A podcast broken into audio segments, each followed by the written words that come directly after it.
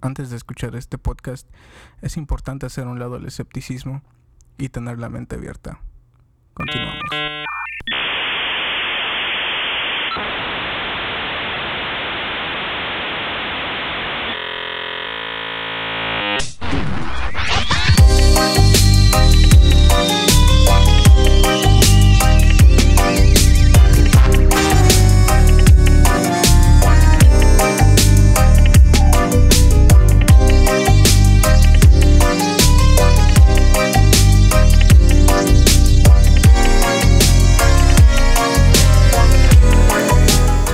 Hay banda, gente, eh, otros archivos de mi computadora si es que nadie más llega a escuchar esta madre. Saludos, saludo a mi a los archivos de mi computadora. Bueno, si alguien sí está escuchando esta madre, esto se llama La Mezcalina Podcast. Y en esta emisión les platicaré una historia de ayahuasca, un viaje de, un viaje de ayahuasca que es un tema muy chido para mí, me encanta escuchar este tipo de historias y, leer sobre estas madres. Y bueno, sé que es interesante y les voy a compartir una historia, pero primero que nada ya han pasado, ha pasado ya casi más de un año desde el último podcast. Y bueno, pues a veces el tiempo no permite, ¿no? Las circunstancias, pinche micrófono se jodió pero bueno, aquí estoy tratando de, hacer esta madre otra vez, Y bueno, como, como ya he dicho antes, esta madre la hago desde mi humilde hogar, con una compu, un micrófono y GarageBand.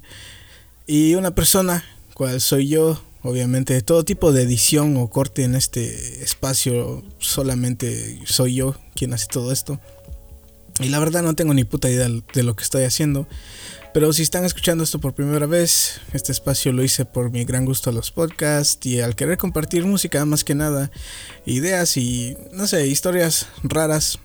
Que solo he hecho ocho grabaciones contando esta y me gustaría este, sacar este, este podcast un poco de, de la tumba, ¿no? Pero bueno, eh, este podcast, como dije, se va a tratar, o esta emisión, se va a tratar sobre este personaje gringo, este personaje, bueno, no es gringo, este güey tiene, creo que es portugués, pero ya sabes, este personaje estadounidense que se llama Kevin Pereira. Y Kevin Pereira es y fue un conductor de varios programas de televisión americana y los programas eran sobre tecnología, eh, lo más nuevo en celulares, audio y todo tipo de accesorios tecnológicos eh, tecnológicos que estaban saliendo este, a finales de los años 90, principios de los años 2000. E hizo un chingo de cosas más, pero él destaca por, por haber sido un conductor para un programa que se llama Attack of the Show. Attack of the Show era un programa que era en vivo, se transmitía en vivo y trataba de videojuegos, todo lo que tenga que ver con el mundo geek, ya sea cómics, eh, películas, memes y bueno, antes que, que los memes fueran memes, ¿no? Y, y videos virales antes de que todo eso explotara. Y cultura japonesa como, como tema principal, ¿no? Se hacía muchas referencias hacia los animes, videojuegos. Y, la, y lo acompañaban diferentes conductoras.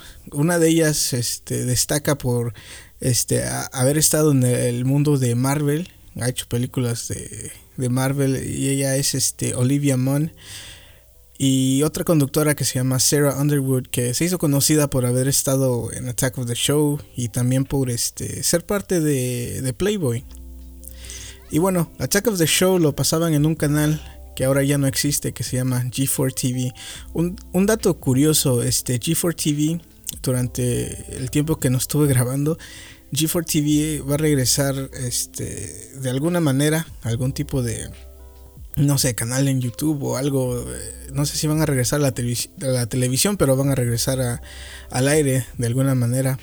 Y bueno, este, este canal y este show, este Attack of the Show, es recordado por muchos geeks, entre comillas, por ser muy, este, por cubrir temas que, que no nadie más cubría en ese entonces, ¿no?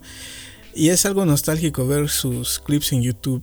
Y realmente un programa muy bueno, estaba adelantado en lo que ahora es considerado chido, ¿no? Entre comillas y viral. Y bueno, todo eso para que más o menos ubiquen a Kevin Pereira. Él ahora tiene su casa productora que se llama Super Creative y tiene un programa que es mm, algo parecido a Attack of the Show, cual se llama The Attack.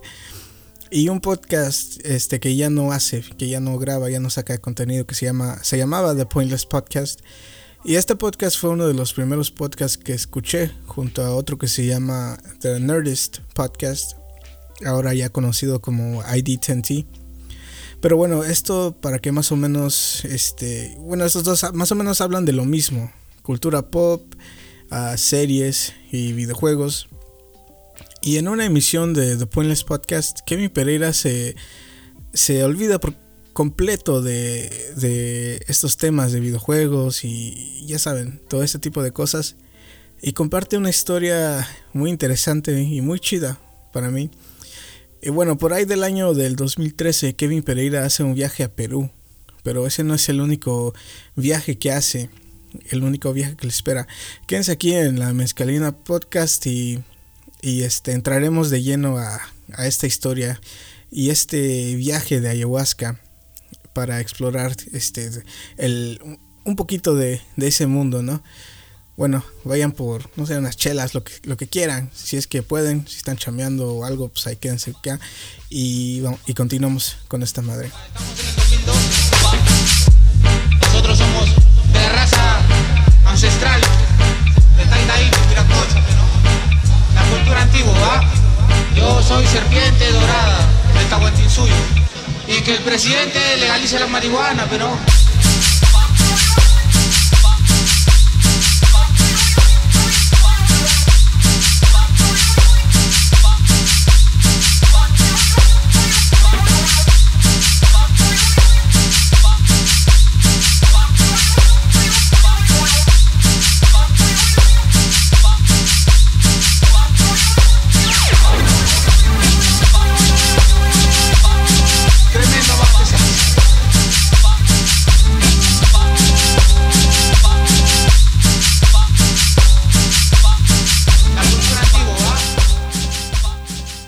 regresamos y bueno, como dije, Kevin Pereira comparte una historia muy loca y aquí les va. Kevin eh, escuchó una entrevista que, hizo una mujer, este, le hicieron a una mujer llamada Amber Lyon. Amber era una conductora de CNN, de CNN. Amber expuso la corrupción dentro de esta compañía y la despidieron por eso. Ella cubría casos de tráfico de sexo, ella actuaba más o menos encubierto para poder grabar y difundir noticias de, eh, desde lugares peligrosos. En más de una ocasión fue detenida y amenazada con armas de fuego, perseguida, eh, correteada a disparos.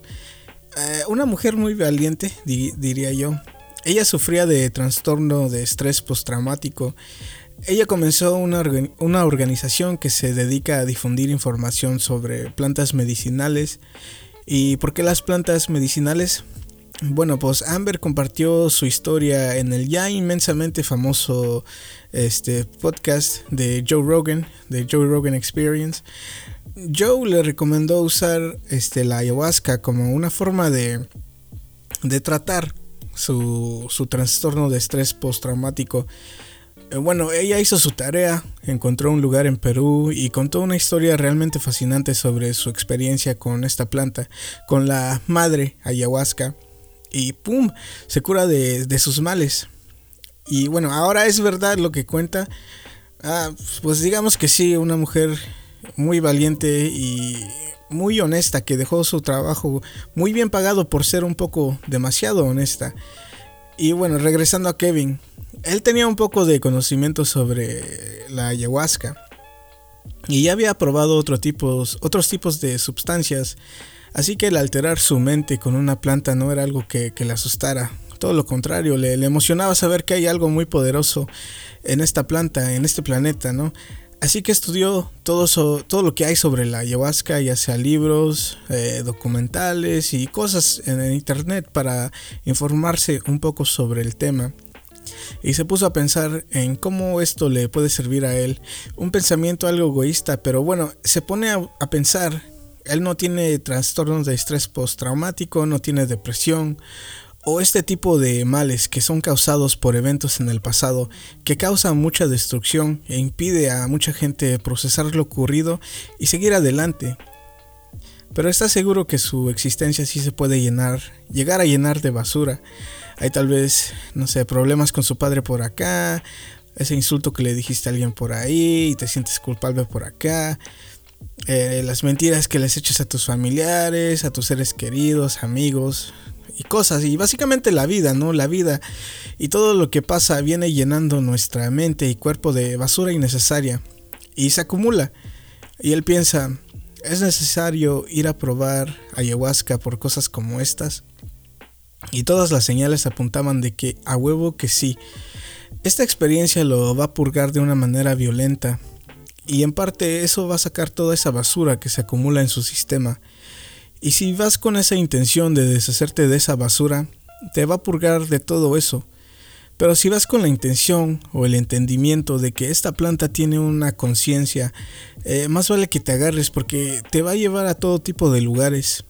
Y la gente cuenta muchas historias, por ejemplo, seres pequeños, criaturas que parecen de otro mundo, vestidas de blanco, eh, los chamanes les llaman las doctorcitas y les cantan canciones mágicas llamadas ícaros. Kevin no tuvo esta experiencia cuando fue, pero bueno, en un momento entraremos en detalle. Pero la gente platica de estos seres que observan en sus viajes de ayahuasca y mencionan cómo estas doctorcitas o seres conectan y desconectan cables en el cerebro y otras partes del cuerpo y cómo evalúan el daño en una persona y tratan de ayudar a curarlos de sus males. Bueno, eh, Kevin no menciona cómo se llama la organización que lleva a cabo este evento, pero sí menciona que es en Iquitos, Perú, en un santuario. Y este lugar es uno de los pocos lugares que se toma muy en serio estos rituales. Y menciona esto porque al parecer el turismo de drogas o turismo alternativo es algo muy común y peligroso. Y si no sabes bien en lo que te metes, este, puedes pasarla muy mal. Y bueno, menciona que el chamán ya tiene más de 45 años practicando estas ceremonias y no solo eso, pero también tiene varios doctorados y licenciaturas en medicina. Y este lugar en particular no es para alucinar y pasarla bien, sino para trabajar en lo que agobia a estas personas. Y Kevin analiza bien la situación y él confía en esta organización, se conecta con el chamán y vuela a Perú a para este ritual de dos semanas. Él hace este viaje solo, eh, lo habló con su pareja y pues ella lo apoya pero de lejitos porque no tenía ni un interés en este tipo de cosas. Y menciona que era mejor así porque eso hace que el enfoque de este viaje y la búsqueda de sea lo que sea que, que está buscando sea él. Y como dijo antes se tiene que ir con una intención real no solo para viajar en los cosmos y menciona que antes que ir, bueno, sí, menciona antes que, que antes que ir, tiene que escribir una lista, una carta al chamán, eh, para que el chamán sepa cuáles sean sus intenciones. Y basado en esa carta, este, puede que el chamán lo apruebe o no. Kevin menciona que al momento de escribirle al chamán, no sabía ni cómo empezar. Se quedó viendo a la pantalla y cómo pulsaba el cursor esperando que las palabras se formaran y dice que sentía, se sentía de la chingada y se preguntaba cuáles eran sus intenciones porque, y por qué hacer algo así. Y tuvo que analizarse porque en parte, es, en parte a él le gusta este, viajar con, con sustancias psicodélicas y obviamente esa no puede ser la única razón. Y lo que termina determinando y derramando en la pantalla es que él no se ama a él mismo. Y eso está creando un muro inmenso que lo detiene de querer y amar a sus seres queridos y al mundo, porque si no te amas a ti mismo, eh, ¿cómo chingados vas a poder eh, decirle a alguien que los quieres o los amas? Y por cierto, le dijo esto a su novia, que tal vez no sea la mejor manera de explicarle el por qué hacer este viaje. Decirle, no sé si verdaderamente te amo. Como que no es la forma correcta de empezar, ¿no? Yo, bueno, yo pienso.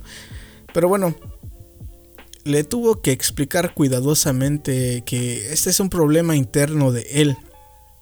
que quiere cambiar en él mismo y que cuando le dice que la ama está siendo sincero y honesto, que su amor es con todo su entendimiento sobre lo que es el amor. El, el problema es que el amor como lo expresan los poetas y los músicos, como una emoción palpitante y, poderosamente explosiva, Kevin dice que él no sabe si realmente ha sentido eso en su vida. Y sé que explicando que sí, claro, ha tenido, ha sentido felicidad en momentos y lapsos de amor, pero que ese amor nunca, nunca ha sido poético, como a él le gustaría que fuera, como a él, como él sabe que podría ser. Y no sé ustedes, pero para mí eso suena algo poético por sí solo. Pero bueno, eso es lo que le explica a su novia y lo que termina escribiendo al chamán. Kevin toma el vuelo a Perú eh, y espera como unas 10 horas para que lo lleven a su destinación. Menciona que cruza un lago en botes eh, muy primitivos para después caminar varias horas en el bosque y de nuevo cruzar otro lago para llegar a un pueblito. Y un microbús los espera a él y a varias personas que lo acompañan durante esta ceremonia de ayahuasca que también van a, en busca de su, su propia experiencia, ¿no? Entre ellos un joven DJ de Australia como, de como 20 años. Y se ve que está emocionado, no solo va con intenciones, pero también más que puesto para tener e, esta experiencia única que tal vez lo ayude en lo que sea que esté buscando. Un quiropráctico de Florida, una pareja que hizo el viaje desde Dubai, eh, también un soldado de Utah, de Estados Unidos, que va queriendo tratar su trastorno emocional postraumático, que por cierto, dice que este es su último recurso y que si esto no le funciona, tal vez se, se quite la vida, tal vez se suicide. Y esto hace que Kevin abra los ojos porque él está ahí por razones tal vez no tan graves. Y aquí está este soldado diciéndole que, que, se, quiere, que se quiere matar, se quiere suicidar. Y, y lo hace sentir triste a este soldado porque él tiene hijos y no les quiere hacer eso. Y bueno, hay otro muchacho también que se veía muy pálido, eh, algo flaco, y Kevin le pregunta que si se sentía bien, ¿no? Estaba preocupante su estado eh, visualmente. Y resulta que esta persona estaba batallando con depresión y tuvo que dejar de tomar su medicamento para la depresión de putazo. Y eso es muy peligroso puede ocasionar instabilidad emocional y peor el suicidio. Y tuvo que parar la medicina así porque para tomar la ayahuasca no debes de estar en ningún medicamento porque las reacciones con los químicos pueden ser peligrosas. Pero este chavo dice, mira, pues se abrió este espacio y lo tengo que, hacer, es, era cuestión de ahora o nunca. Y al final este, de esta historia verán que todos los resultados son increíbles. Pero Kevin tuvo este momento que, que se estaba.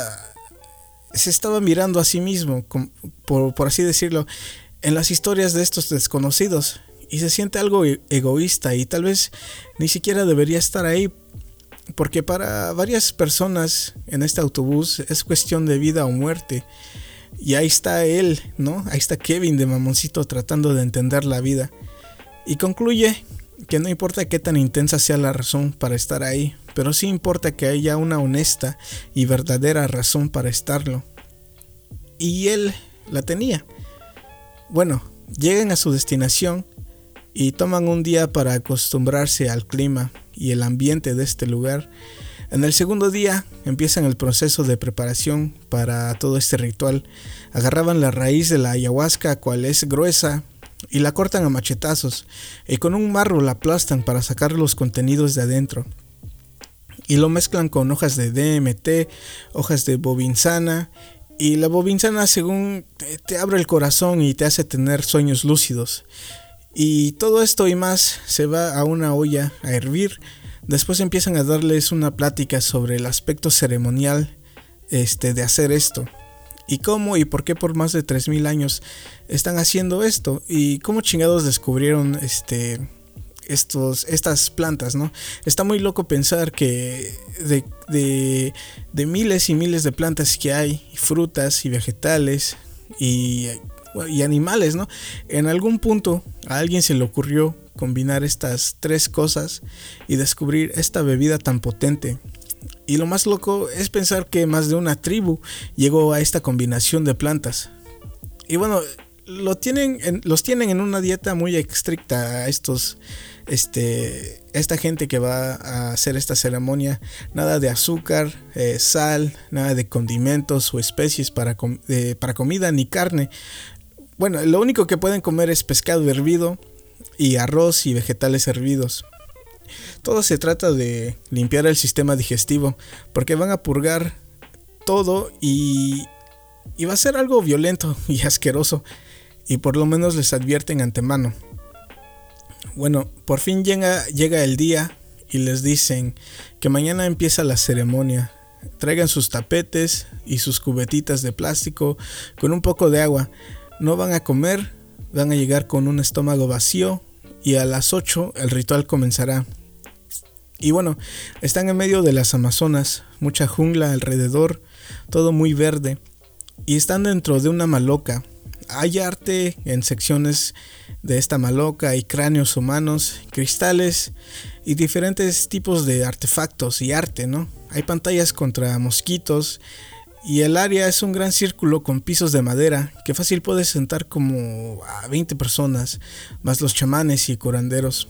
Eh, muy namaste todo el pedo, ¿no? Esta maloca es un área muy hermosa, llena de, de arte, ¿no? Y artesanías. Y bueno, la hora llega, son las 8 de la noche.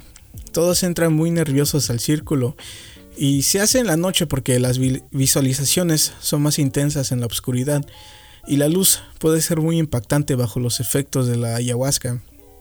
Así que está todo, todo absolutamente oscuro, solo se oyen los sonidos de la naturaleza y bueno, se sientan todos y uno de los curanderos tiene una guaira y esto es como un plumero, ¿no? Básicamente.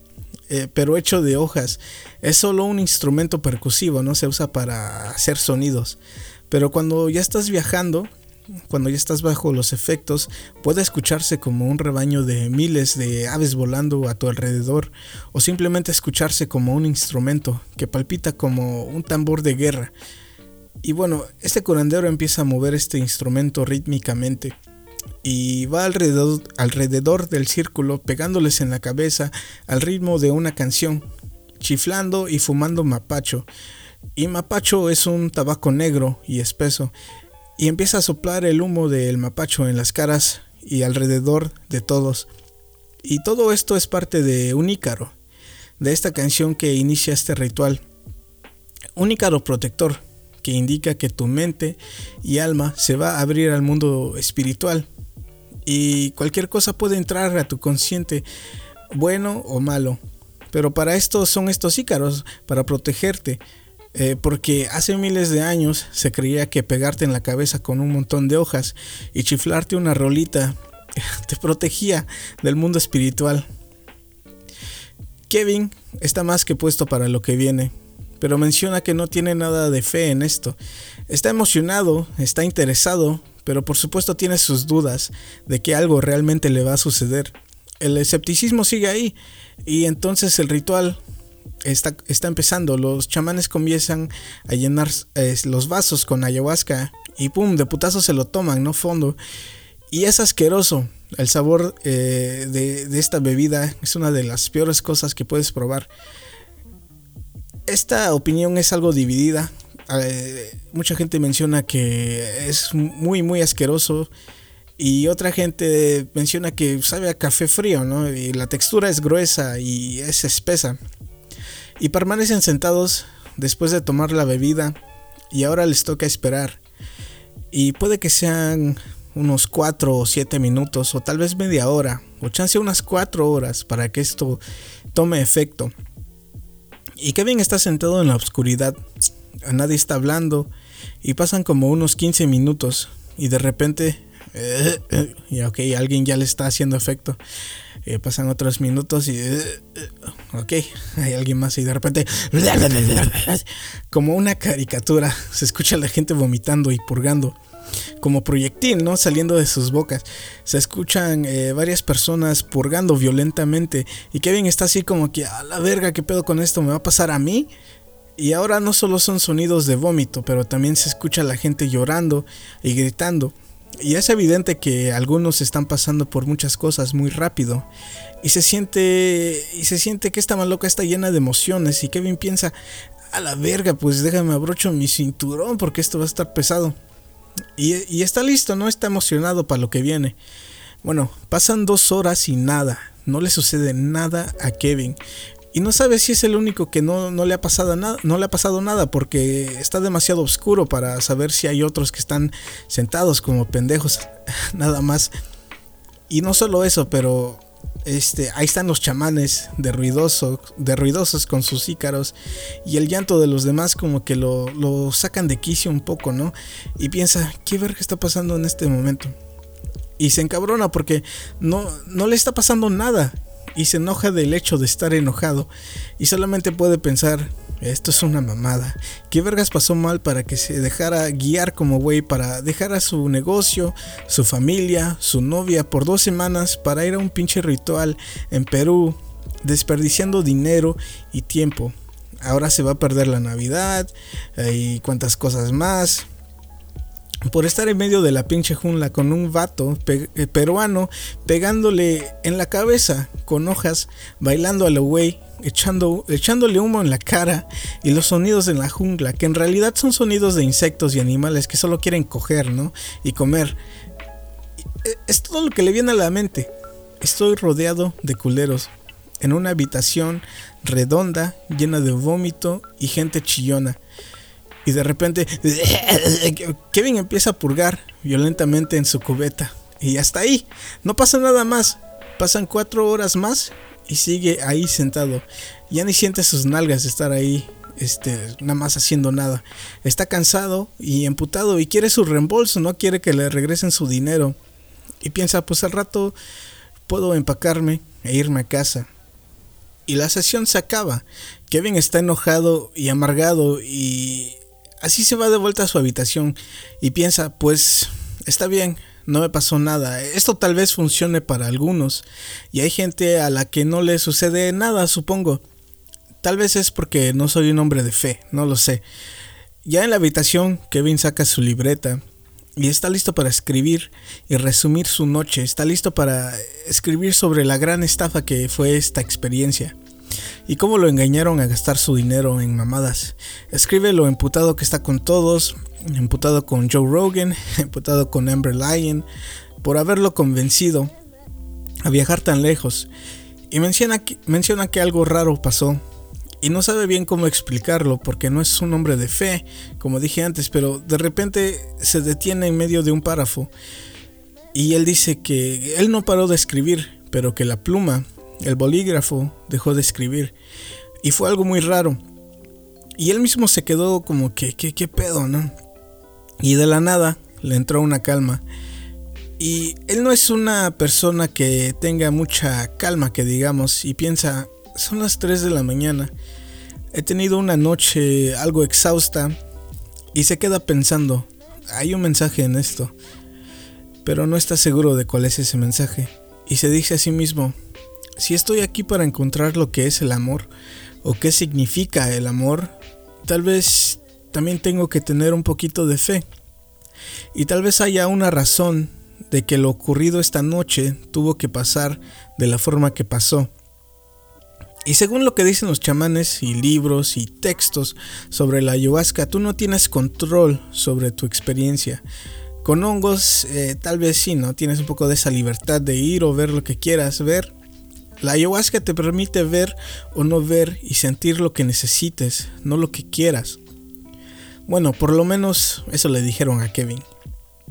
Y como dije antes, eh, era una persona sin fe, ¿no? Ya, ya, lo dije muchas veces. Y sin saber por su propia mano los efectos de la ayahuasca, de inmediato piensa que son charlatinerías, ¿no? Y mamadas, básicamente. Y mientras estaba pensando eh, por qué el bolígrafo dejó de escribir, le llega un pensamiento y dice, espera, ok, si ya estoy intentando esto y supongamos que sí tengo fe, entonces, ¿qué me está tratando de enseñar o mostrar? Se toma una pausa y escribe en la libreta de manera grande, con letras mayúsculas la palabra paciencia. Y su pensamiento después de esto es, a su puta madre, güey, soy la persona más impaciente que conozco. Y lo he sido toda mi vida. Y no es por malicia de otras personas, pero esa impaciencia de muchas formas ha sido recompensada y aplaudida por no esperar para nadie o por nadie. Tú sales y haces lo necesario para salir adelante. Buena por ti, Kevin. Buena por no estar de ocioso y siempre mantenerte ocupado. Y así como se le aplaude su impaciencia, de alguna manera Kevin lleva esa forma de ser como esa impaciencia como una medalla de honor. Y como diciendo, pues a la verga, pues así soy, no me voy a detener por nadie o para nadie. ¿Cómo se atreven a hacerme esperar, señor de los elotes, o, sea quien sea? Y sí, esa mentalidad montañosa de quítense que, que ahí les voy es útil en ciertas circunstancias, ¿no? Pero esa mentalidad ha impregnado absolutamente todo en su vida, incluyendo este viaje a Perú y su, primera sesión con la ayahuasca, que se supone que iba a ser increíble y mágica. Es arruinada porque en 15 minutos escuchó a alguien vomitar y empezar su viaje. Y Kevin solamente podía pensar, no mames, ¿y yo qué pedo? Y Kevin piensa, por supuesto, si, si esta planta tiene algún tipo de conciencia y espíritu, por supuesto que esta planta va a tener esa actitud de chinga tu madre, pinche impaciente, esto es lo que te toca ahorita. Te toca humo en tu cara, golpes en tu cabeza y seis horas de absolutamente nada. Eso te mereces, ¿cómo la ves? Y bueno, todo, este, todo esto puede ser una conclusión a la que puedes llegar usando lógica, ¿no? Si es que quieres creer que esta planta tiene una conciencia espiritual. Y Kevin lo reconoce porque después de que el bolígrafo dejó de escribir, sí se puso a pensar. Y está consciente del hecho que que lo que está a punto de lo que están a punto de escuchar bien puede ser solamente manifestaciones de su imaginación y su cerebro y que tal vez no hay ningún poder externo o ninguna conciencia espiritual, ¿no? Y que solamente hay químicos reaccionando eh, o un tipo de recableado de su cabeza o algo así. Y la verdad, eso como que no tiene mucha importancia, ¿no? Vamos a recapitular todo esto. Kevin va a la ceremonia, eh, no le sucede nada, todos vomitan, regresan a su habitación, el, bolígrafo deja de escribir, escribe paciencia, empieza a escribir, eh, empieza a pensar en lo sucedido y dice, ok, voy a sacar lo mejor de esta situación. Incluso si mañana en la segunda ceremonia no pasa nada, está bien, no, no hay problema. Y esa es una actitud completamente diferente a la que tuvo antes de tener la primera sesión. Él quería que los cielos se abrieran y sentir amor extremo, quería ver unicornios bajo arcoíris celestiales, quería hablar con sus mascotas muertas, sus abuelos. Lo quería todo, ¿no? Y es como es como ir a meditar, como ir a meditar por primera vez, ¿no? Que, quieres de inmediato llegar a un estado de nirvana. Y o sea, eso no va a pasar, va a tomar tiempo y práctica. Y bueno, eh, los dejo ir por sus croquetas, sus chelas, no sé, palomitas, porque cuando volvamos este, de esta pausa vamos a entrar al segundo día. Quédense aquí, no se vayan, esto es la Mezcalina Podcast.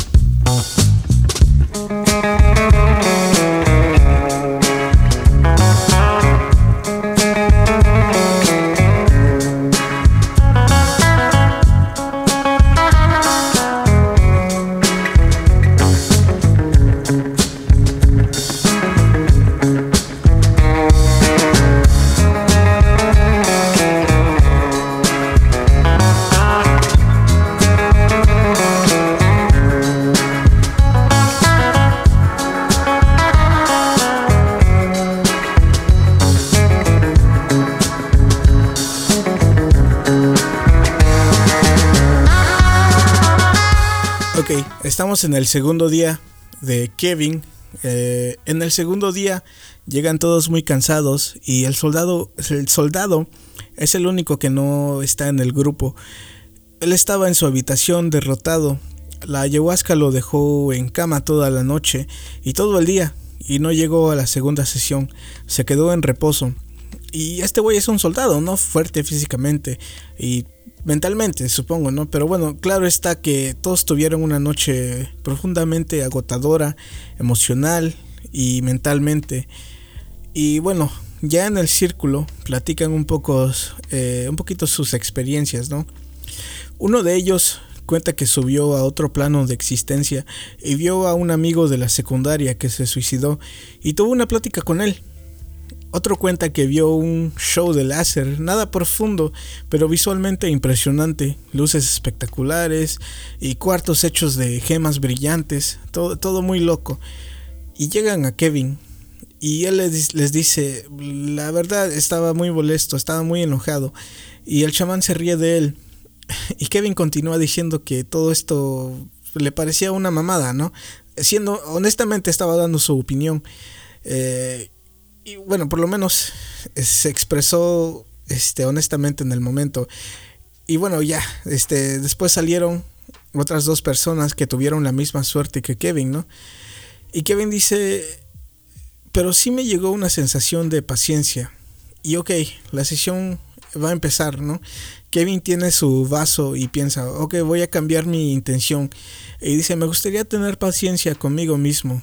Y a este proceso y lo que traiga, sea lo que sea, eh, ok, se toman sus, sus, vasos, ¿no? Y se los chingan de putazo y, se sientan en su tapetito. Pasan 10 minutos y ok, su estómago empieza a retorcer y okay, dice Kevin, todavía no, no, eh, voy a esperar un poco más. 20 minutos pasan, su estómago empieza a hacer más ruidos y a retorcerse y a burbujear. Y dice, no, no, todavía no, con calma Kevin, se paciente y dice, espera, ¿dónde vergas estoy ahorita? Y por estar enfocándose en su estómago, no se dio cuenta que ya no está en la maloca. La maloca desapareció. Y Kevin dice que se encuentra en lo que solamente puede describir como un plano de existencia brumoso. Así como el videojuego de Silent Hill, ¿no? Todo gris, eh, neblina por todas partes. Y él está sentado mientras la niebla pasa sobre él y Kevin se queda así como que, ¿qué vergas está pasando? Y dice, ok, deja abro los ojos. Y se da cuenta que sus ojos están abiertos. Y dice, ok, déjalo cierro. Y algo raro pasa, cuando cierra sus ojos, puede ver la maloca, ¿no? Donde estaba antes, está viendo el ritual, ¿no? El espacio donde está la ceremonia. Y puede ver al chamán bailando y fumando y agitando las hojas con sus, con sus ojos cerrados. Y dice, ok, algo definitivamente está pasando. Y no sabe qué es, pero claramente la ayahuasca está haciendo algo. Y su viaje ya comenzó. Y dice, ok, no me voy a preocupar de lo que me espera, solamente quiero vivirlo. Y de repente el techo de la maloca se abre y puede ver el hermoso cielo o lo que percibe como el cielo y puede ver las estrellas y colores hermosos y alucinaciones auditivas Ahora el chamán se escucha como si fuera un coro de millones de personas a su alrededor y escucha la shakama y, escucha y ve que está en sincronización con pasos de guerreros ancestrales que puede sentir a su alrededor y puede sentir su corazón acelerándose y piensa qué loco está todo esto y su corazón late fuerte y de repente su pecho se sacude de una manera violenta y puede ser que su alma, tal vez, no sabe, no sabe describirlo, pero pum, sale como un tiro de escopeta, su espíritu, su, su alma no sale de su cuerpo, es disparado violentamente, escupido hacia arriba, pasando la estratosfera, rebasando las estrellas, más rápido que cualquier escena interestelar que te puedas imaginar. Y Kevin recuerda estar absolutamente feliz, ¿no? Como un niño en una tienda de dulces y observa todo lo que puede, tratando de saborear todo su, todo su alrededor visualmente. Y no mames, voltea hacia arriba y puede ver una cara y piensa que puede ser la madre ayahuasca, pero él no sabe, nunca la ha conocido. Y Kevin piensa, no mames, es una cara. Esto se ve poca madre. Y de inmediato piensa, hey pendejo, no pienses en lo chido que se ve esto. Y trata de aprender algo y de repente aparece una mano enorme, gigantesca. Y esta mano celestial está sujetando unas esferas gigantes, hechas de luz. Y Kevin mira adentro y dice, güey, puedo ver dimensiones, puedo ver el tiempo. Y menciona que ojalá fuera un artista para poder hacer un dibujo o algo, o un poema, ¿no? Escribir algo para que le haga, le haga justicia a cómo se veía esto. Pero bueno, en una esfera puede ver la realidad infinita y en otra puede ver el tiempo como en forma lineal y en otra puede ver todo tipo de seres o especies de vidas extrañas, gente y planetas. Y esta mano está agitando estas esferas. Y Kevin está bien emocionado y de repente se da cuenta que la cara de este ser celestial está riéndose de él. Y en ese momento se, se, siente como un bebé en una cuna. Y estas esferas se las están mostrando de la misma forma que le mostrarías a un bebé un juguete para distraerlo. Y que deje de estar de chillón. Kevin interpreta esta situación de esta manera y parece que la madre ayahuasca se dio cuenta de esto y de manera violenta dispara a Kevin de vuelta hacia abajo, de vuelta a la maloca y de vuelta a su cuerpo. Y Kevin comienza a vomitar violentamente en su cubeta y son como como olas de purgar, ¿no? De vomitar violentamente, su estómago se está vaciando por completo y puede ver pedazos de gansitos que se chingó cuando era niño, ¿no? todo, absolutamente todo está saliendo de él. Está sujetando la cubeta más que firme con sus dos manos y ve sus brazos y se da cuenta que su piel se está volviendo transparente y puede ver sus venas y todos sus nervios completamente. Todo muy detallado, puede ver todo de una manera que no sabe describir, pero dice que se ve y se siente más real que la realidad. Y como si fuera el mar o el pulso del planeta, pareciera que este pulso está golpeando su estómago y no para de vomitar. Ve que sus venas empiezan a llenarse de un resplandor azul como electricidad y también empiezan a pulsar con el latido de su corazón. Y Kevin se siente, siente miedo porque no sabe si, si ha estado respirando o no. Siente como que no ha respirado en minutos porque su vómito no lo deja y Kevin voltea hacia arriba y se puede ver a él mismo viéndose a él mismo, como si hubiera un espejo en el techo. Pero el Kevin que está viendo está muy pálido y lentamente cambiando al color verde. Y se está se están viendo muy cerca, casi tocando narices, y su reflejo empieza a cambiar físicamente, como un humano más primitivo, ¿no? Y Kevin puede sentir que este clon extraño le quiere comunicar algo y Kevin ansiosamente pregunta, ¿qué, qué es? Dime, cabrón. Y más vómito, ¿no? Sigue purgando violentamente y se da cuenta de algo que le dijo el chamán. Cuando esto de verdad pegue, va a ser la transmisión más veloz del mundo. Van a ver un sinnúmero de visuales y visiones e información que van a atacar sus sentidos. Y van a ver muchas cosas y les va a tardar mucho tiempo entender lo que van a ver y es como tratar de importar un terabyte de información a, un, a una memoria de un megabyte, ¿no? Eh, va a ser imposible. Y bueno, Kevin sigue purgando cada vez, eh, cada vez que purga visiones llenan su cabeza y vio las culpas que andaba cargando sobre relaciones amorosas del pasado que nunca procesó y culpa de no rendirle, digo, no decirle o contarle y abrirse a su novia actual sobre estas culpas y vergüenzas de todo tipo de sentimientos no procesados o ignorados están saliendo de él. Y voltea y ve a su otro Kevin como aprobando de la situación y diciendo, así es pendejo, saca todas esas mamadas. Y llega al punto donde ya su estómago está vacío y dentro de la cubeta puede ver todas esas visiones mezcladas. Puede ver a su familia y amigos y peleas tontas en su vida y le llega un pensamiento a Kevin, cual es, puedes seguir sacando todas estas cosas de tu cuerpo y seguir purgando, o puedes perdonarte a ti mismo. Y Kevin con un gran dolor de estómago dice, sí, me perdono. Y su estómago se retuerce más y es como si su cuerpo le dijera, ¿en serio te perdonas? Y Kevin casi llorando a este punto ya dice, sí, sí, sí, me perdono. Y como un último golpe siente otro retorcijón y Kevin escucha estas palabras, ¿te rindes? Y Kevin, hablándole a su cubeta, ya llorando, lleno de mocos y todo el pedo, dice, madre ayahuasca, me rindo, soy un chamaco, no sé nada, entiendo lo que me quieras, lo que me quieres demostrar con las esferas. Soy un bebé en estos cosmos, estoy listo para cambiar ciertas cosas y me falta mucho por aprender. No sé nada. Perdón, me rindo ante ti, madre ayahuasca. Y justo cuando dice eso, cuando acaba estas palabras, todo tipo de dolor se va. Y todo se, empieza a despejar a su alrededor.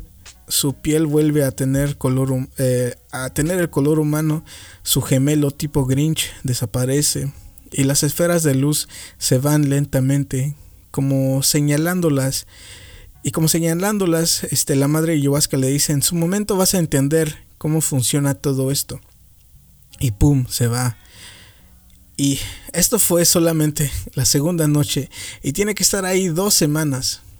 Y bueno, Kevin menciona que cuando regresó a su cuarto ese día no podía dormir y tuvo que hablar con su novia y le explicó todo lo que le sucedió. Le habla sobre sus relaciones pasadas y cómo tenía que arreglar ciertas cosas. Y él está muy agradecido con su novia por eh, poder entenderlo. Y en ese día también entendió que ella lo ama, ¿no? Y él se da cuenta de esto y piensa, verga, pues ámala como se merece, ella está lista para, darte todo que estás esperando.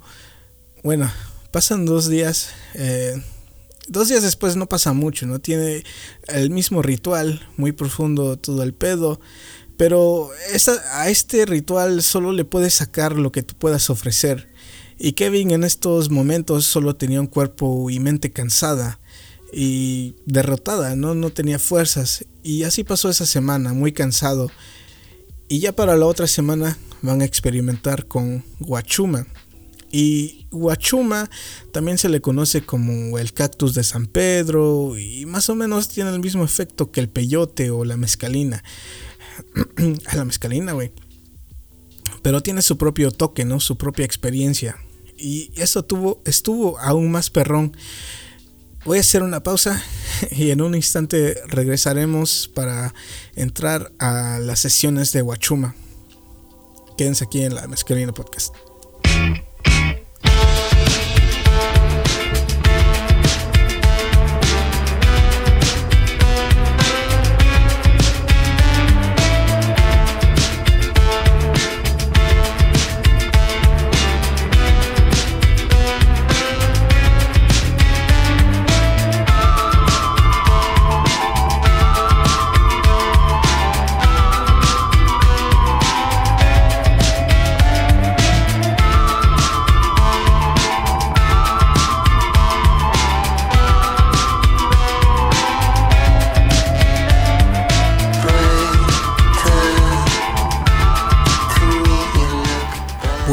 Regresamos con esta mamada. Kevin va a la segunda semana y mitad del grupo se va porque solo estuvieron ahí por, la primera parte cual fue la ayahuasca. La novedad con el soldado que tenía trastorno de estrés postraumático, pues después del segundo día regresa y termina el cuarto y el quinto día. Kevin menciona que se mantuvieron en contacto y que básicamente su vida cambió para lo mejor. Dice que ahora tiene fe, ¿no? Es un hombre de fe. Eh, ¿Fe en qué? Pues no sabemos, pero pues tiene fe. También puede ser como una manera de demostrar optimismo, ¿no? La fe, creo yo. Bueno, el soldado le platicó, le, le, platicó un poco a Kevin y le dijo que en su viaje con la ayahuasca él pidió ver su futuro para ver si se le manifestaba algo algún tipo de esperanza y dijo que momentáneamente vivió 30 años en el futuro con su esposa hijo, e hijos que ya estaban obviamente adultos y en ese futuro estaba haciendo ciertas cosas para exhibir a las Fuerzas Armadas y señalar sus farsas ¿no? y sus fallas. Kevin eh, también menciona rápidamente al sujeto con depresión y dice que está seguro que va a superar su depresión y todo esto, si Kevin lo hubiera leído en un folleto sobre estos pacientes, si se le puede decir así, ¿no? Pacientes y sus problemas eh, mentales, digamos, y mencionar que se curaron, entre comillas, se curaron, Kevin diría, eso es una puta estafa. Pero Kevin lo presenció eh, con sus dos pinches ojos. Pero bueno, seguimos con su historia. Ahora va ahora va a tocar eh, las ceremonias con Guachuma. Y esto se maneja un poco diferente. Para, para empezar, lo hacen de día. Ahí entre las 11 de la mañana a 1 de la tarde. Y este viaje dura más o menos 12 horas. Bueno, va y se toman esta bebida. Y después tienen que salir a los pueblos pequeños que, que los rodean a interactuar con su gente a jugar con los niños, jugar fútbol, colorear, lo que sea, aprender manualidades y vivir básicamente, ¿no? Mientras están bajo esta sustancia. Y todo era muy emocional y las visuales muy fuertes. En una de ellas, Kevin está dibujando con niños del pueblo y la tinta se está escurriendo del papel y derritiendo en su pierna y su pierna se, se derrite hacia el río y cosas muy locas y bizarras.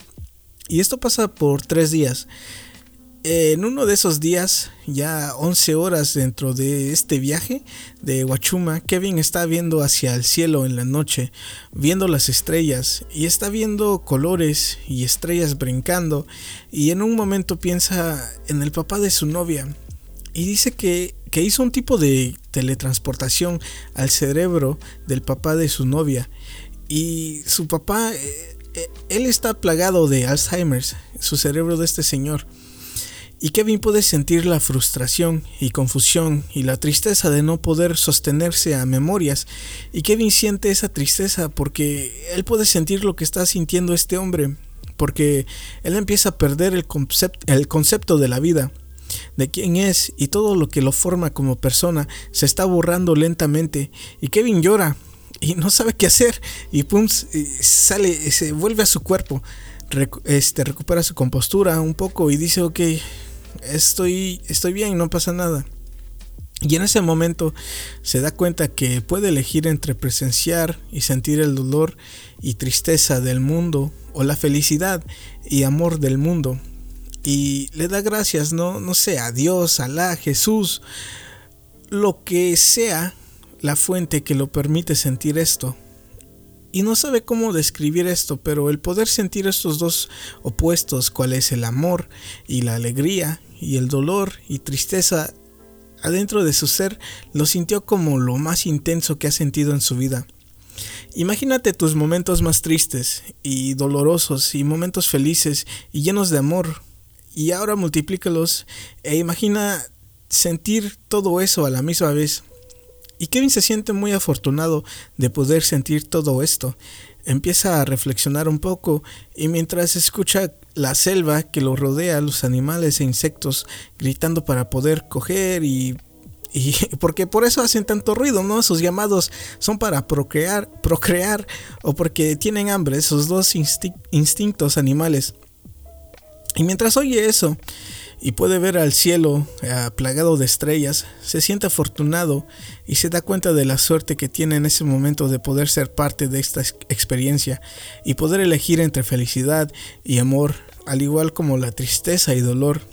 Y menciona, por lo menos el 90%, eh, el 90 de las personas que lleguen a escuchar esto es porque tienen, no sé, auriculares puestos en una bocina o en el carro, no sé, lo que sea, como estés escuchando esto, ustedes, ellos o ustedes tienen cierto tipo de elección o una opción a elegir. Y nos olvidamos fácilmente que la mayoría de la gente en el mundo no tiene opciones, no tiene opciones a elegir. Pueden tirar los dados las veces que quieran para tener un tipo de esperanza, pero su suerte seguirá siendo sufrimiento, pérdida, hambre o tristeza. Y le pegó fuerte esto y lo describe como si le hubieran, como si le hubieran dado una inyección de empatía pura. Y si te pones a pensar, todo lo bueno que puedes extraer de un ser humano viene de tener empatía hacia los demás. Y mientras creces de niño a un adulto, te das cuenta poco a poco que no eres el centro del universo. Y que las personas tienen sus propios sentimientos y tienen sus propios sentimientos, no mames, y problemas, ¿no? Y, el hacer cosas para los demás, para ayudar, o solo estar consciente de sus situaciones, te darás cuenta que empatizar con las con los demás es una de las fuentes más grandes para sentirte bien como persona. Y creo que de esto podemos subrayar que la fuente más poderosa de tranquilidad es tener empatía con los demás y ser consciente que nuestras acciones tienen consecuencias, ya sean malas o buenas. Y aquí Kevin hace unas comparaciones con la religión y dice que si esto que siente lo siente alguien cuando reza o cuando se hinca hacia Meca o Buda o tal vez haciendo yoga, meditando o lo que sea, pues qué chingón, ¿no? Si esa empatía y actitud de vivir no solo para ti mismo existe en estas prácticas, sería algo grandioso. Y puede ser que todas estas prácticas estén hablando de lo mismo, de, del mismo ente, ¿no? Del mismo Dios, digamos. Ya sabes, paz y amor. Pero el momento en que estas instituciones religiosas, ya sea cristianas, judías, lo que sea, empiezan a desviarse, se, se vuelven en algo realmente grotesco, ¿no? porque están este, compuestas de humanos, ¿no? Y los humanos pueden llegar a ser eh, muy crueles y, y a veces asquerosos. Un ejemplo fácil sería la Inquisición que dejó muertes grotescas y personas torturadas en nombre de Dios.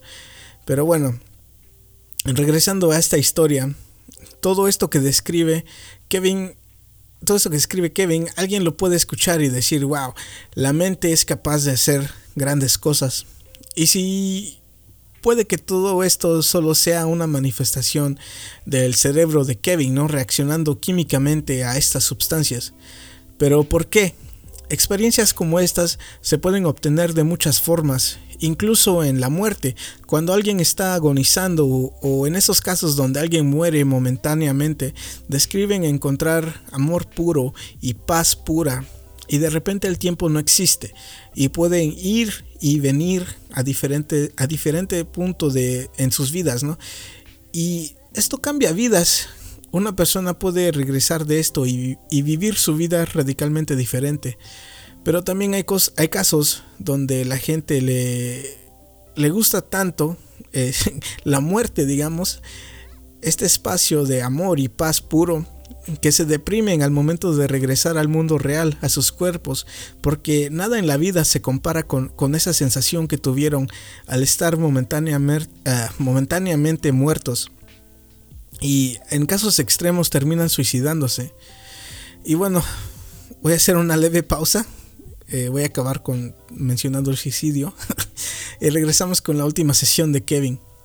No sé, no le cambien a su puto podcast. Regresamos con la mezcalina podcast. La presión atmosférica es lo de menos, aunque estén lloviendo truenos, hay que soltar los frenos. Prepara el motor de combustión y con la propulsión vuela hasta donde llegue tu imaginación. La realidad guárdala en el baúl, porque hoy el cielo es color verde y los árboles de color azul. Si ganamos altitud en el menor tiempo posible Podremos disfrazarnos de invisibles. Un mundo dentro de otro mundo se aproxima. Se estima que vueles por encima de la cima. Velocidad de rotación, las alas ascendieron. Listos para contar historias que nunca sucedieron. Un mundo mucho más flexible. Donde todos llegaremos cuando hagamos lo imposible.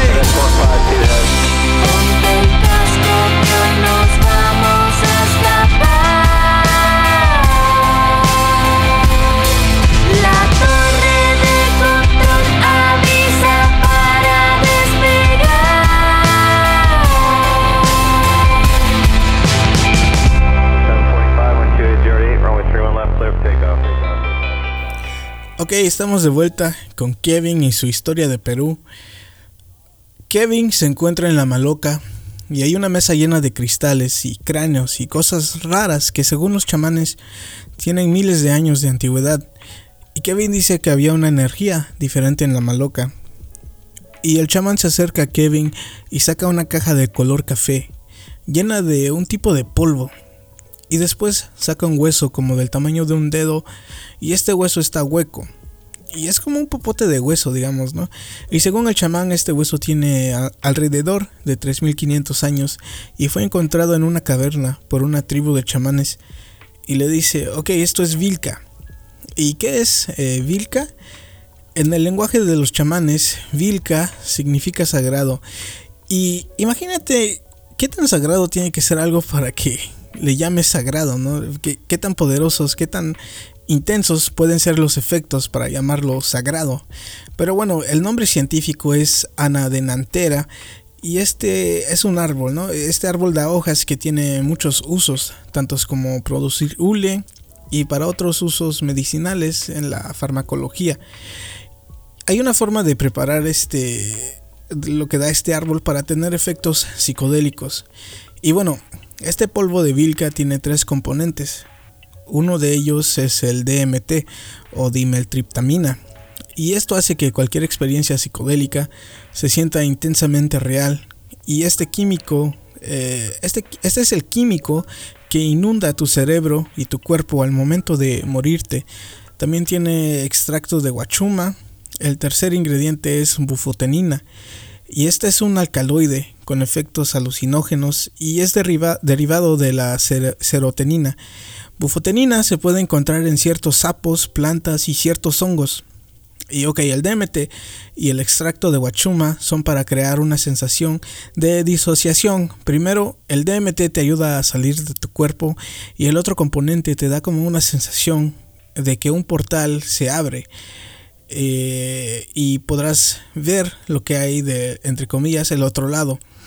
La bufotenina, porque es como un veneno, te desacelera el ritmo cardíaco, respiras más lento y como que tus órganos empiezan a dormirse y básicamente es una sensación de muerte. Y bueno, ok, un resumen breve de, estas combinaciones. La disociación, la, la disociación y si combinas la disociación y abres portales y la dulce muerte y los mueles a un polvo y lo inhalas con un hueso de más de 3000 años, esto te dará la experiencia de lo que es morirse. El chamán explica que no todos mueren, entre comillas, algunos solamente vomitan por horas y otros solo se acuestan y no les pasa nada. Otros tienen que llegar a un acuerdo de, ok, me estoy muriendo, tengo que sacudirme esto, ¿no? Cuando te quedas dormido, ¿no? Y verga, te estiras una pata o algo. Y otros dicen, ok, déjame muero, a ver qué pedo, ¿no? Por la anécdota, ¿no? ¿Para qué no? Y cuando esto pasa, te morirás. Y esto es algo que los chamanos, chamanes eh, practican por miles de años. Te vas a morir y ascenderás y llegarás al límite a un portal o una puerta, no sé, y abres y habrá seres del otro lado de este portal que tal vez te dejen entrar, tal vez sí, tal vez no.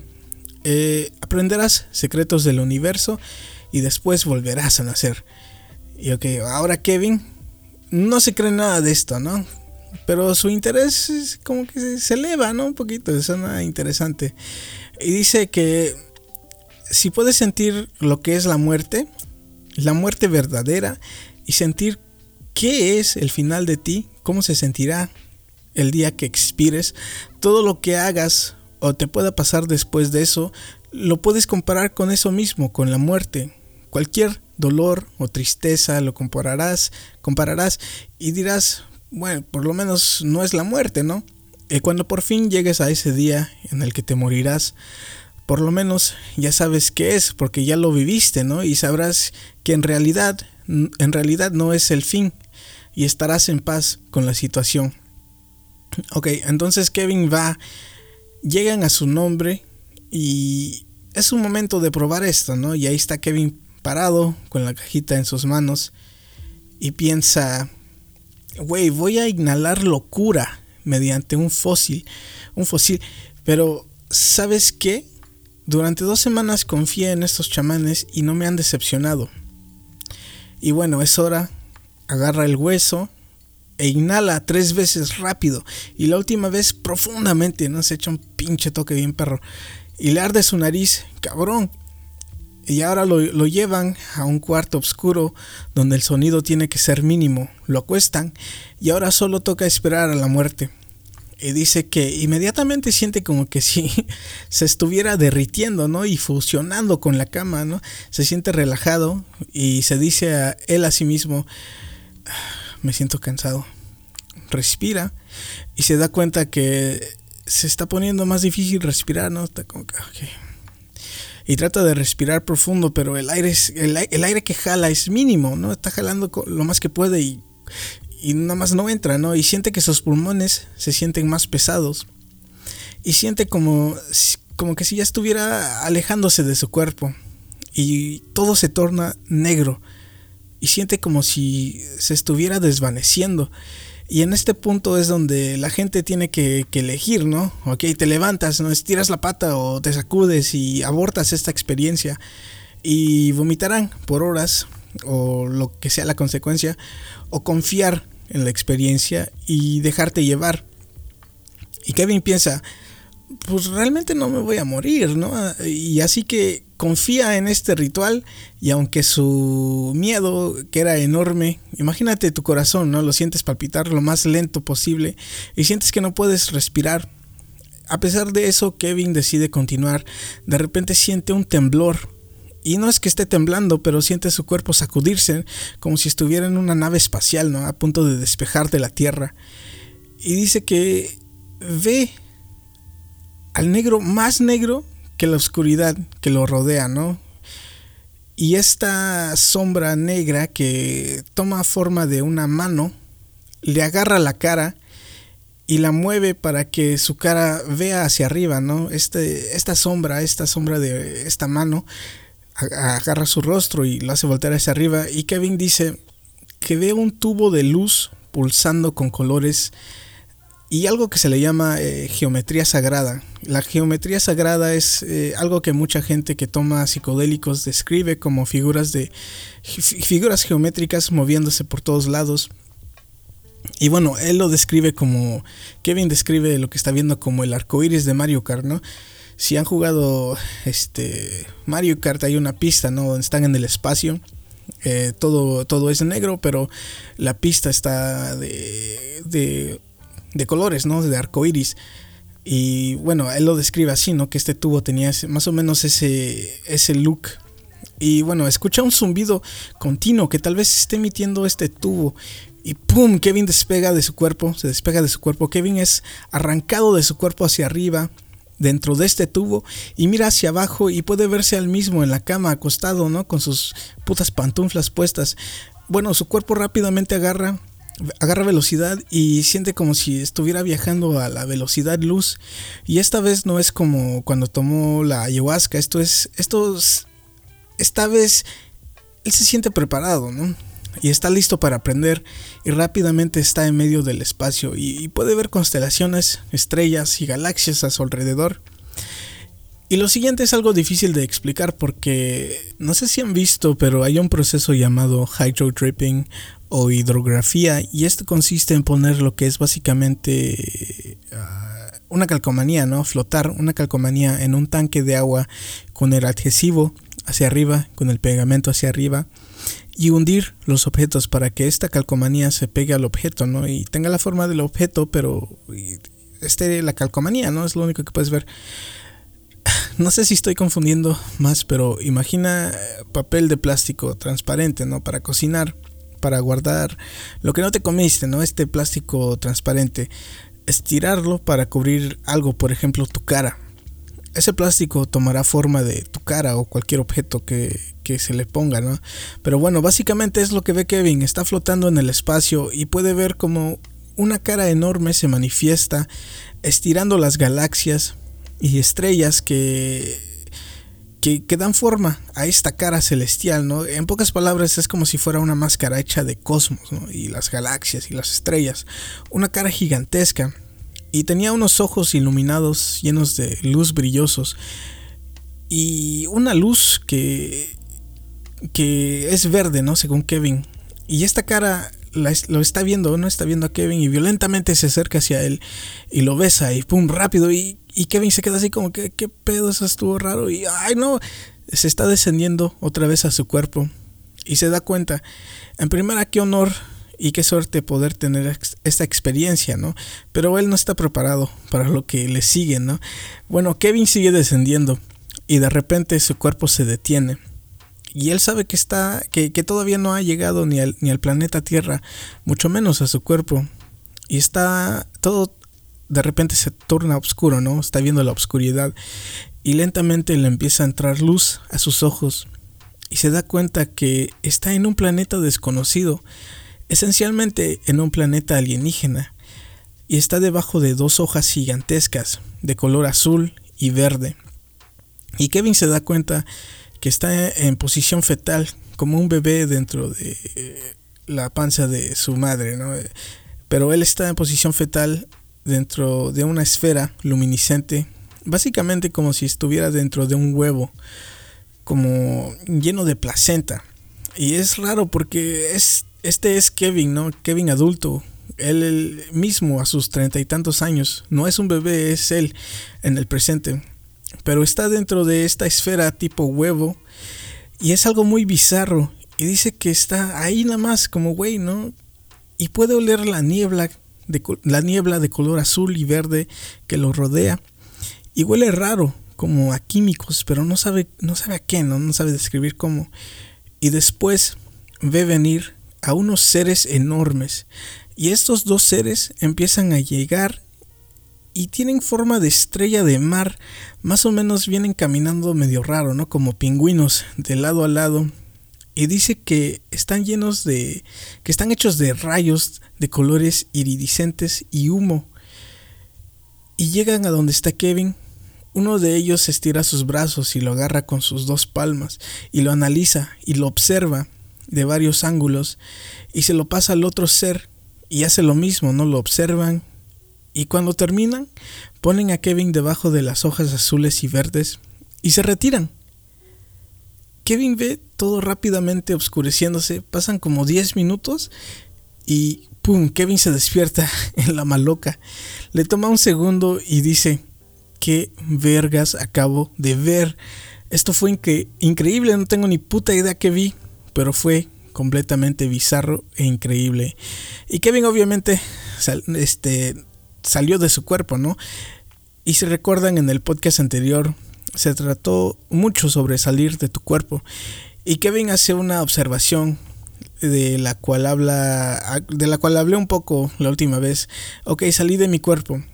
Y si bien todo pasó eh, mi cerebro, ¿no? Bien todo pudo haber sido parte de mi cerebro procesando estos químicos. Pero qué tal si realmente sí salí de mi cuerpo y mente es decir, mi cerebro no fue responsable de todo eso, ¿no? Porque tal vez mi cerebro tiene ciertos filtros que no me dejan observar otras capas de existencia.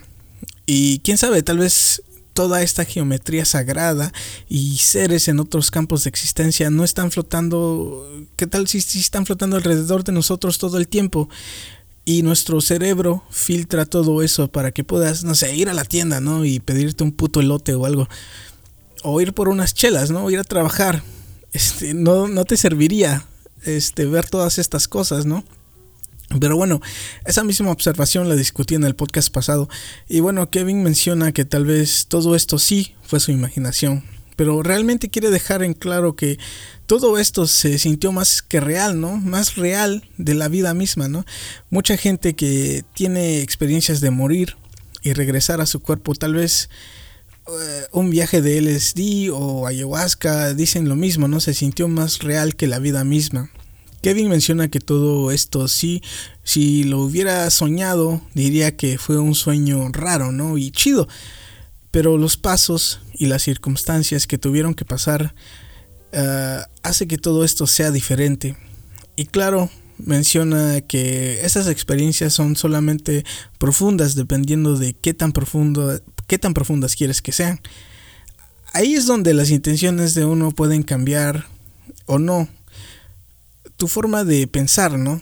Y bueno, de todo esto lo que quiere recalcar Kevin es que somos una serie de conexiones y memorias y lo que tal vez le faltaba en su vida era apreciar esas conexiones y hacerlas más fuertes y pararse un poco, ¿no? A disfrutar los momentos que algún día serán memorias. Y después de esto, Kevin habla sobre la compañía Goodyear. Se desvía un poco. Esta compañía de Goodyear que hace llantas para carros, ¿no?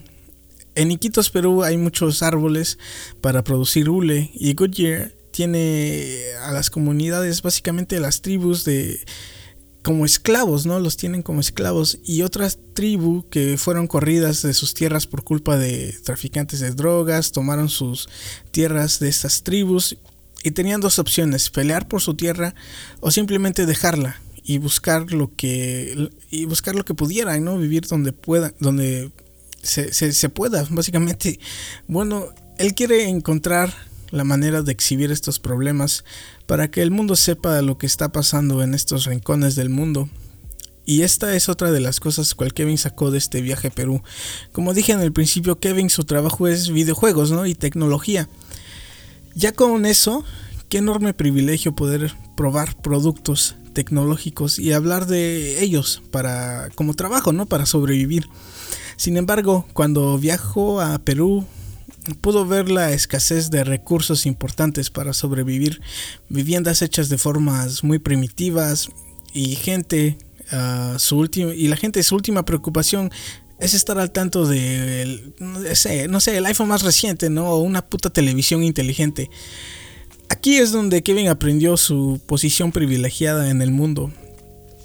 Y bueno, ok. Kevin analiza la situación de estas experiencias, ¿no? Y comenta que cosas como estas pueden cambiar la personalidad de cualquiera, ¿no? Completamente. Y es algo intimidante porque imagínate a su novia, ¿no? Eh, o a tu pareja o quien sea eh, vas, los conoces, te dicen, les dices, soy esta persona, ok, yo soy esta persona, soy así, y de repente, no, ya no soy esa persona. Como que puede arruinar una relación, ¿no? Eh, el cambiar por completo tal vez tus valores, tu forma de pensar, tu forma de ser. Y bueno, recalcando, ¿no? Este Kevin dice que aprendió a pensar en los demás y, yo creo que muchas personas ya saben, ¿no? Tienes que pensar en los demás y y todo eso, pero ¿realmente piensas en los demás?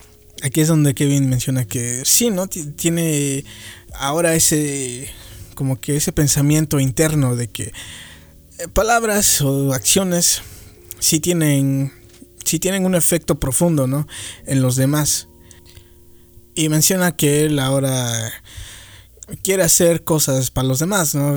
Obtener servicios o, no sé, ayudar en la forma que pueda.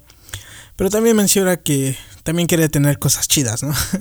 y ese es ese yin y yang, ¿no? De que sí, quiero pensar en los demás, quiero ofrecer lo que pueda, pero también tienes que pensar en ti mismo, ¿no? Así funciona el mundo, ¿no? Tienes que ser un poco egoísta en ciertas formas eh, y tienes que tener ese balance, ¿no? Si te inclinas más a un lado, eh, puedes ir en, en dirección que pueden ser este, autodestructivas, ¿no? Digamos. Pero bueno, esa historia es muy chida, bueno, para mí, a mí me gusta mucho porque eh, me gusta pensar que hay este algo más de que de lo que está en nuestra cabeza, ¿no? Obviamente existen otras personas, ¿no? Y tienen sus pensamientos y su forma de ser, personalidad, lo que sea, lo que quieras. Pero yo creo que también es chido pensar que más allá de eso, de otras personas, también hay otros tipos de inteligencia que, que no necesariamente tienen que ser eh, sagrados o buenos o malos, ¿no? Tal vez nada más existen como tú y yo, otras personas, ¿no? Hay otros tipos de, de vida que no, que no entendemos y no son maliciosos ni buenos y tal vez puedan llegar a ayudar a alguien o destruir a alguien, ¿no? ¿Quién sabe? Y tal vez, eh, bueno, también ese, esa idea me gusta también de que puedes llegar a visitar otros, no sé, otros tipos de existencia con pensamientos puros, eh, meditando, o tal vez tomando sustancias, ¿no? tomando sustancias como la ayahuasca o como el DMT que te puedan facilitar ese transporte a, otro mundo, digamos, ¿no? Y bueno, como dije, me gusta mucho este, esta historia. Y yo creo que puedes aprender mucho, ¿no? De, de lo que cuenta la gente. Este. O por lo menos puedes reflexionar, ¿no? En, ideas y pensamientos o puntos de vista que tengan eh, otras personas que no seas tú, ¿no? Porque, porque tu, tu punto de vista, el tuyo, el que está escuchando esto, tu punto de vista tiene ciertos tiene ciertas fallas y ciertas inclinaciones a, a, cosas, ¿no? Depende en cómo quieres ver algo. Y yo creo que es bueno este saber cómo alguien más llega a un pensamiento diferente, ¿no? Puede ayudarte en comunicar cualquier cosa, puede facilitar todo eso. Y esto de los podcasts es algo chido porque eh, Kevin y Amber, los dos, este, hicieron esto, este viaje por, por este, estar, ¿no? En, escuchando y platicando con Joe Rogan, ¿no? Y Kevin menciona que otros de los, este, que fueron al ritual de Perú a hacer este, este viaje, también escucharon esto, eh, de esto sobre la ayahuasca, escuchando el podcast de Joe Rogan. Y es algo muy chido, ¿no? Que este podcasteros como esos güeyes, yo no, pero estos güeyes que tienen esta influencia, ¿no? Pueden ayudar a gente, ¿no? Eh, eh, o, o, guiarlos hacia una solución. Y si puedes cambiar a alguien, este, puedes cambiar muchas cosas, ¿no? Pero hay que tener cuidado, creo yo, porque también como me la he pasado diciendo, no necesariamente un cambio puede ser bueno, no puede ser malo. Y eso ya depende de, de el individual, ¿no? De alguien individual, de sus percepciones. Pero bueno, ya no sé ni de qué vergas estoy hablando, la verdad. Y si llegaron hasta este punto, muchas gracias por escuchar. Una vez más, esto fue la Mezcalina Podcast. Lo pueden este, encontrar la, la página de Instagram como Mezcalina Podcast, la página de Facebook en Mezcalina Podcast si llegaron a esta, emisión de pura casualidad, los demás, las demás emisiones de este podcast las pueden encontrar en cualquier aplicación donde escuchen podcast, eh, ya sea Spotify, Stitcher, uh, iVox, Castbox, Apple Podcast. Una vez más, nos escuchamos en un futuro. Esto fue la Mezcalina Podcast. Yo fui Kevin Cruz. Hasta pronto.